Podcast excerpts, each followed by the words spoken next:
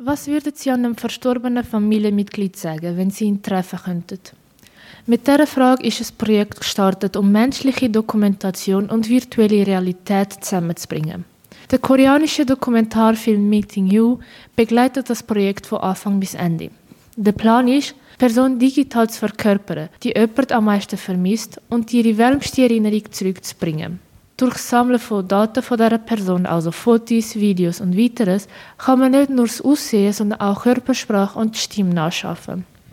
Der Dokumentar ist von Choi Min-hee geschrieben worden und Kim Jin-man, Kim Jong-woo und Choi Yun-mi sind Regisseur.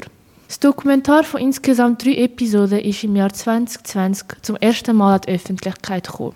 Im Allgemeinen werden uns verschiedene Leute und Familien vorgestellt, die zugestimmt haben, an diesem Projekt teilzunehmen. Heute wollen wir euch zwei von den markantesten vorstellen.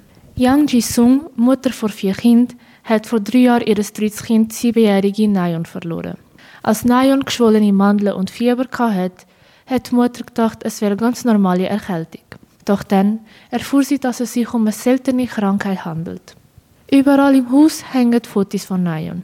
Und Jisung nimmt Nayons Spielzeug mit ins gleiche Haus, das sie jeden Monat besucht. Jisung hat sogar den Namen und das Geburtsdatum von der Tochter auf ihren Körper tätowiert, als Versprechen, sich für immer an sie zu erinnern. Jisung will die Erinnerung von der Tochter festhalten. Sie hat Angst, dass Nayons Existenz in dieser Welt verblasst, wenn sie sich nicht versucht, an sie zu erinnern. Jisungs einziger Wunsch ist es, den Nayon zu sagen, dass sie sie sehr liebt und sie nie vergessen hat, wenn sie Nayon noch einmal treffen könnte.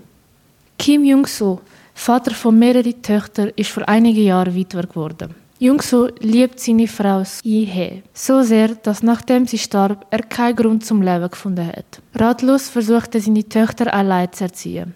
Das zeigt Kämpfe von einem Vater und Ehemann, wie er eine nach der anderen überwindet. Die einzige Erinnerung der Kinder an ihre Mutter ist, dass sie krank im Bett lag. Mit ihrem Vater bekommen sie die Möglichkeit, ein gesundes Bild von der Mutter und wie sie vor der Krankheit war, herzustellen und somit Wunden zu heilen können. Lee Hyun-suk, Direktor der Vive Studios in Seoul und Leiter des Projekts, hofft, dass die Fortschritte in der Technologie genutzt werden können, um Menschen zu trösten. Die Leute denken oft, dass Technologie etwas Kaltes ist. Wir haben uns zu der Teilnahme entschieden, um zu sehen, ob Technologie ihre Herzen tröstet und erwärmen kann, wenn sie für Menschen eingesetzt wird, sagt Jungsuk. Das Ziel ist, sich an Nayon zu erinnern, sie neu herzustellen, sagt Produzent Kim Jong-woo. Viele sind jedoch der Meinung, dass die Trauer von diesen Menschen ausgenutzt wird, um eine höhere Einschaltquote zu generieren und zweifelt an die Natur des Dokumentarfilms. Teilnehmer jedoch bedanken sich für die Möglichkeit, ihre Geliebten wieder zu sehen. Und was denkt ihr? Sollte man solche Sachen machen? Auf unserer Webseite findest du den ganzen Artikel zu dem. Dazu zwei Videolinks zu dieser zwei Familien.